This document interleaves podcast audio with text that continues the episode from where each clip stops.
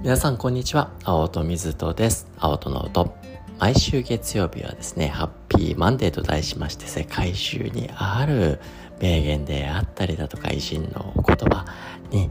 脳の観点からね一緒に学びを深めていくという日にさせていただいております。今週のハッピーパワーワードはですねシェリル・サンドバーグさん。Google のね事前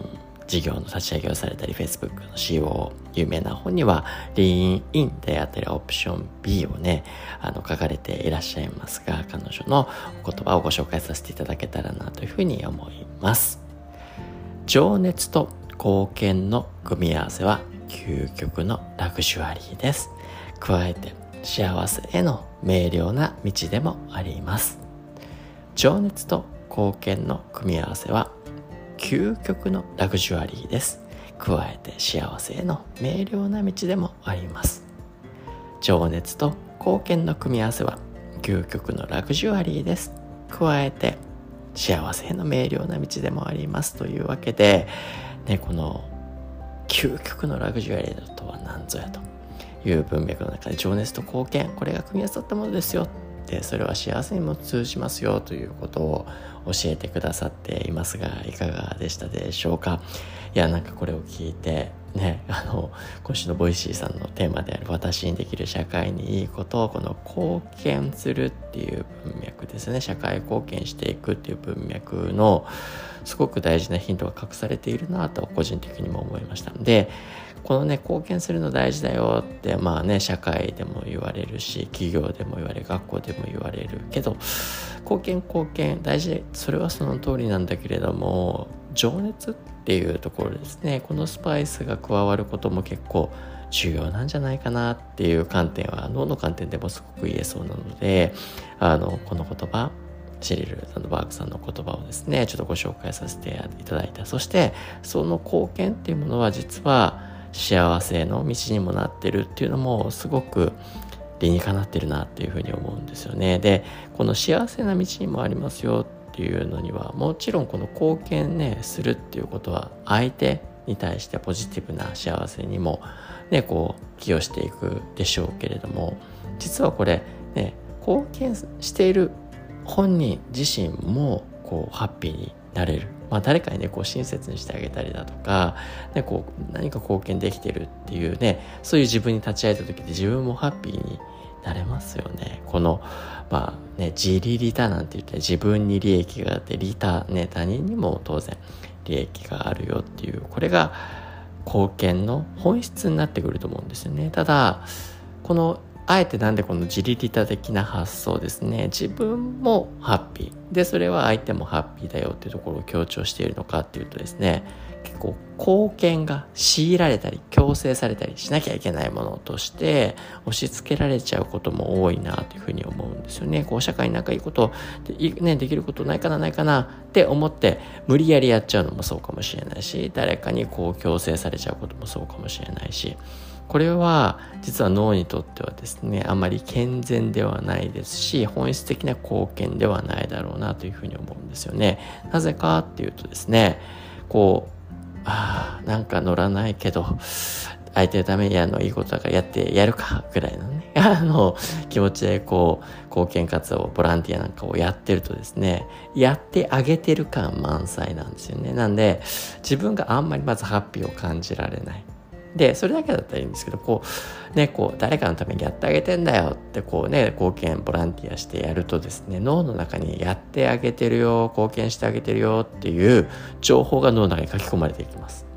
いや、これね、誰かにやってあげてんだよ。ね、これさせて、ね、これあんたのためにやってあげてんだよ。とこうね、ボランティアしてあげてんだよ。みたいなね、記憶があるとですね、何を脳反応してくるか。見返りバイアスっていう反応が起こりますね。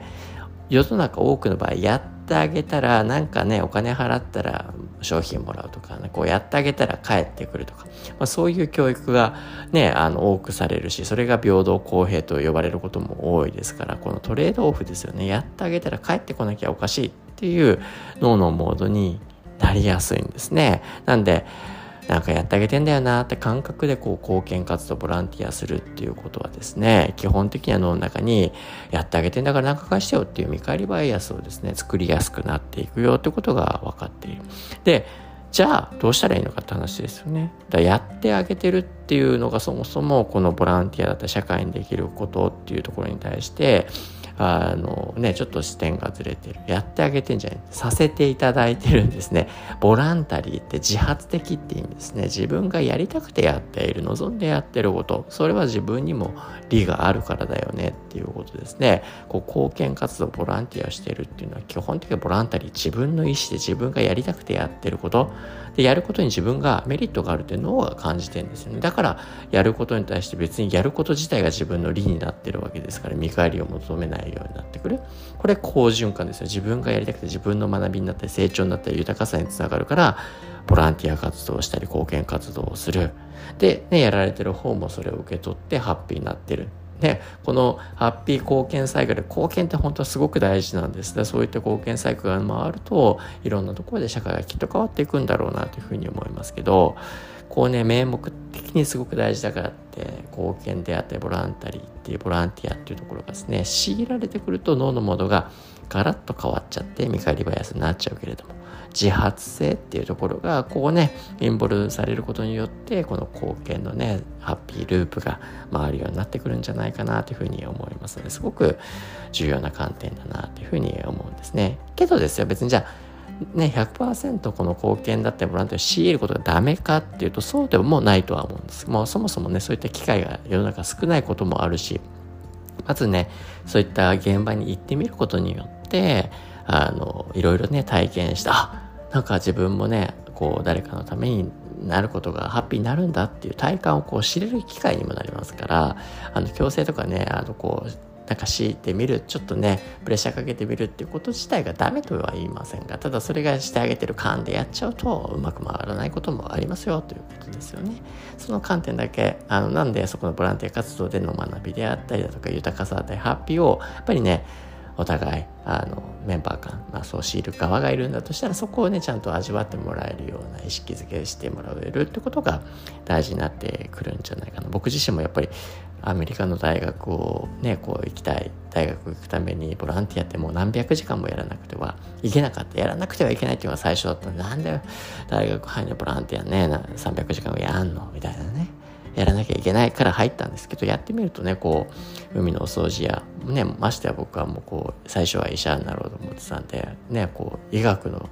現場ですよね。ボランティアするためにテストを受けなきゃいけない。でそれを受けて初めてあボランティアできるっていうようなね仕組みがあって。けどこれも重要でしたよね。あの僕自身、